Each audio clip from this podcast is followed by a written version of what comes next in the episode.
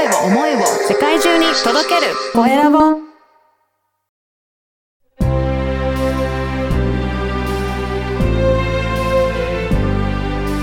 経営者の志こんにちは、コエラボの岡田です。今回は社会保険労務士の鎌田真二さんにお話を伺いたいと思います。鎌田さん、よろしくお願いします。はい、よろしくお願いいたします。はい、まずは自己紹介からお願いいたします。はい。えー、蒲田社会保険労務士事務所の、えー代表をしております、鎌田と申します。はい。どいいですか？はい、よろしくお願いします。お願いします。鎌田さん、この社会保険労務士ということですが、なんか特徴あるというふうにもお伺いしたんですが、今までの経歴も少し教えてもらってよろしいですか？はい。えっ、と、実は私はですね、うんあの、えっ、と、社会保険労務士になってまだ、えっ、と、1年弱、うん。はい、えー去年の8月に開業させていただいたんですが、うん。えっ、と、それまでがですね、あの、ゲーム業界と、まあ、あとは IT 業界うん。でずっと働いていまして、うん。えー特にゲーム業界に関しては、えっ、と、エンジニアからスタートして、うん。で、えっ、と、プロジェクトのマネージメントをするえー立場ということで、えっ、と、もうバリバリ現場ではい。ずっとですね、はい、複数のアプリの、こう、開発から運営まで、こう、あの、もう現場でやっていたというところが特徴かなと思います。そうなんですよ。いや、私もシステムエンジニアやってたので、あの、あれ少しわかるんですけど、やっぱり現場によってはめちゃくちゃ大変なところもありますよね。そうですね。はうんい。あの、納期だったりとか、はい。まあ、あとはトラブルですよね。うんはい。どうしても起きてしまうので、うんあの、非常に過酷なうん状況で働かれている方っていうのも多いかなとは思います。うんいや、そんな状況から、この社労士さんになろうと思った何かきっかけってあるんですか？はい。えっとですね、あの、一番最後に、こう、あの、まあ、最後の方、こう、どんどんマネジメント寄りになっていったんですけども、最終的にその、プロマネといっても、その、えっと、開発の、こう、工程を管理するっていうところから、こう、どんどんさらに今度はチームをうん。そのために蘇生していったりとか、はいこうチームにどんどんマネジメントしていかなきゃいけないっていう、こう、どんどん人に寄っていってうん。いきまして、はい。で、あの、改めてやっぱりそのゲームって、あの、IT だとかテクノロジーだとかっていうふうに思われますけど、うんもう実はベタベタに人が作ってるんだなっていうことを、うんうんはい、改めて感じまして、で、その人が、で、まあもちろんその、まあ辞めてしまったりとかですね、あの、体調不良でこう倒れてしまったりっていう方も何人もこう見てきた中で、えーしっかりとこう人のマネジメントというか、あの快適に働きがいを感じながら、えー働いていただけるっていうところの専門家っていうのが一人必要だなっていうふうに感じまして、はい。それで、えーこれからは人に関する専門家としてゲーム業界に関わりたいというふうに思って、社労士を目指したというところがございます。じゃあ、その今、社労士やられてる中でも、ゲーム業界に関わることが結構多いということですかね？そうですね。あの、実際にはもう、えっ、と、一番最初に、あの、お仕事いただいた、えー会社さんもゲーム業界、もうバリバリ、えー前にですね、あの、一緒に、こう、やっていた方はい。からいただいていたりとかっていうところで、えっ、と、まあ、それ以外にも、あの、こういいろんな、あの、様々なご紹介もいただくので、まあ、それ以外もや、あの、それ以外はやらないってことはないんですけど、うん。えー、大体半分ぐらいの会社さんはゲームに関する、えー制作だったりとか、はい。はい、デベロはい、パブリッシュをしているような会社さんになります。うん、でも、ゲーム業界の労務管理って、なんか結構大変なのかなと思うんですけど、やっぱりはい。苦労する部分もあったりしますかね？そうですね。もともとがやっぱり労務管理というところはあまりこう気にせずに、肌でやってきた会社さんというのが多いので、はい。はい。まあそもそもその労務管理という部分に関して、こうんう知識が、えーなかったりとかう、んあとはその、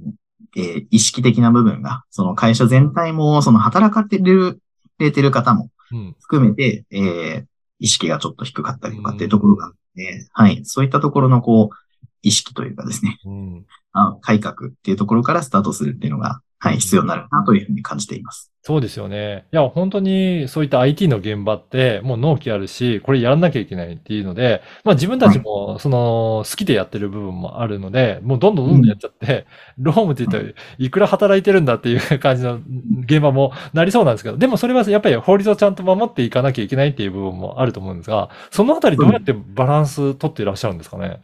はい。あの、法律的な部分はもちろん守らないといけないところもありますし、あとは、あの、やっぱりお体の部分ですよね。はい。はい。あの、どうしてもこう無理をすると、後々響いてしまうってところがあるので、えーまあ一番は、えっ、と、メリハリのある働き方をしていただくということが、うんえー必要なのかなとうんいうふうに思います。で、その部分で、えっ、と、まあ例えばその、あの、例えばフレックスタイム制って、はいえっ、と、あの、なんかこう、ホワイトなイメージというか、うん あの、があると思うんですけども、あの、実は、こう、メリハリを効かせるには非常にいい制度だったりとか、そうなんですね。は。い、したりするので、まあそういった部分をうまくゲーム業界なりに活用していく。うん。はいうん。あとは裁量労働制っていうものもありますので、はい。はい。特にゲーム業界は専門業務型裁量労働制っていう、こう、特別なうん、あの、裁量労働制を使える業種の中に入ってますので、うんはい。そういった部分に関しては、しっかりと、こう、適切に使っていくっていうことを、えーご提案したりして、こう、どんどん変えていきたいなというふうに思っています。だから、しっかりと働いて、もう頑張る時期は、し、あの、頑張れるような、そういった仕組みにしておいて、で、休む時はしっかり休むっていうような、そういうはいメリハリを作っていくっていうことですかね。はい。そうですね。おっしゃる通りです。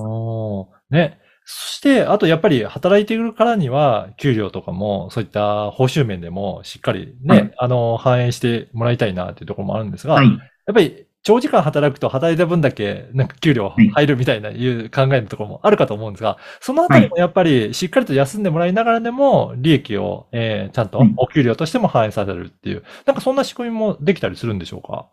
そうですね。あの、そこも非常に、あの、意識として大切だなと思って、まあ、特にゲーム業界の方は、あの、そこの意識、あの、強い方、高い方が多いかなと思うんですけれども、あの、やはりこう、えーそのプロジェクトの、こう、収支というものがありますので、そこにあった部分の中で、えっ、と、ただ、えープラスアルファ、この、あというかもう、あの、儲かってる時期というかですね、うんあの、ヒットしてるものに関しては、ちゃんと、あの、その分の、こう、やりがいも、あ、の、やりがいの分の報酬もいただけてっていうところだったりとか、うん。えーそういった部分の、こう、えー賃金設計、あとは、えっ、と、人事制度で、まあ、やっぱりその成功したプロジェクトをちゃんと成功させた方には、えーそれなりの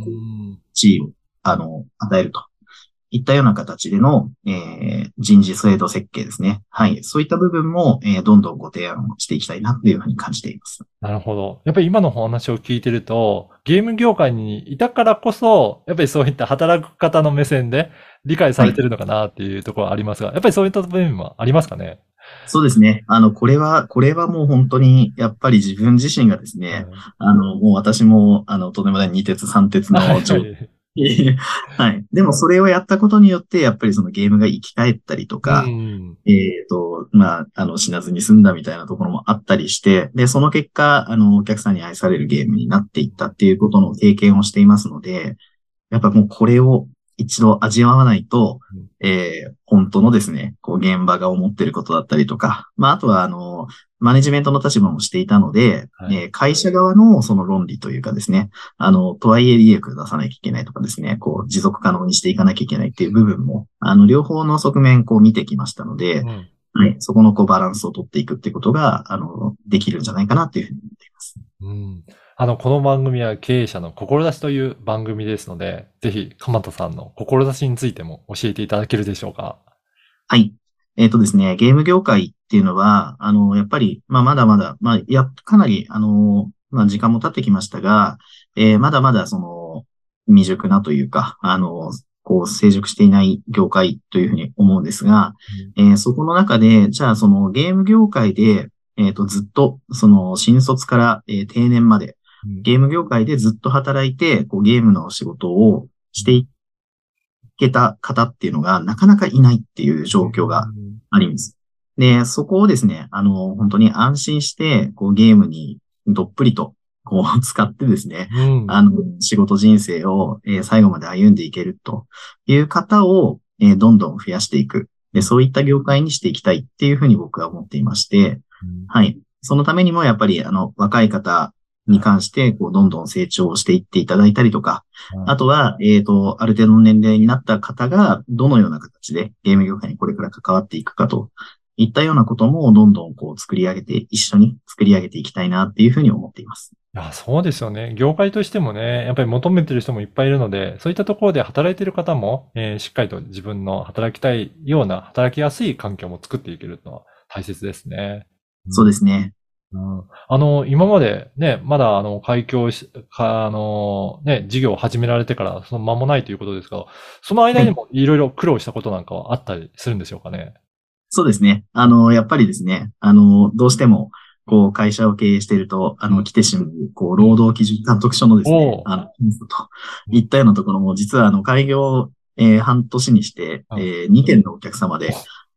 はい、すごいですね。入るというですね、うん。あの、お祭りがありまして、うん。はい。えっ、と、そこの部分も、うん。えーもう本当、あの、こちらもですね、まあ、経験も不足している中で、えーあの、かなりビビった部分もありますし、経営者さんは相当こう、怯えてらっしゃったんですけれども、あの、まあ、ただしっかりした、あの、労務の知識を持って、うん。えーあの、精神誠意、あの、労基署のですね、うん。あの、言ってることを聞いて、で、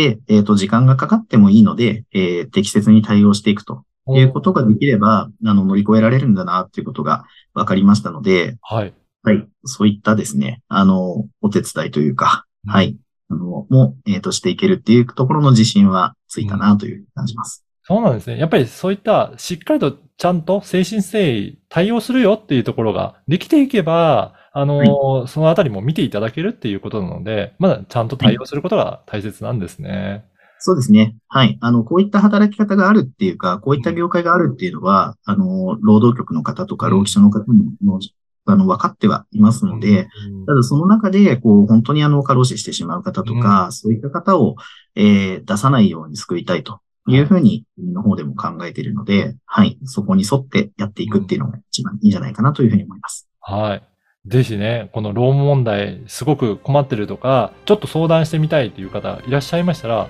このポッドキャストの説明欄に URL を掲載させていただきますので、ホームページからお問い合わせいただいたり、Facebook からメッセージいただければ、鎌田さんに相談いただけるようにしておりますので、ぜひ、はい。鎌田さん相談お声かけいただければと思います。はい、何でも、はい、あの、もう気軽に、あの、はい。ご相談いただければなと思いますので、はい。はい、ゲームの話でもしながらやればいいかな。はい。はいで、今日のお話を聞いていただいても、すごくそういったゲームとかも、えーね、興味ある方いらっしゃれば、お話、そういったお話もしていただければなと思いますので、ぜひお問い合わせしてみてください。はい。今回は、社会保険労務士の鎌田真二さんにお話を伺いました。鎌田さんどうもありがとうございました。はい、ありがとうございました。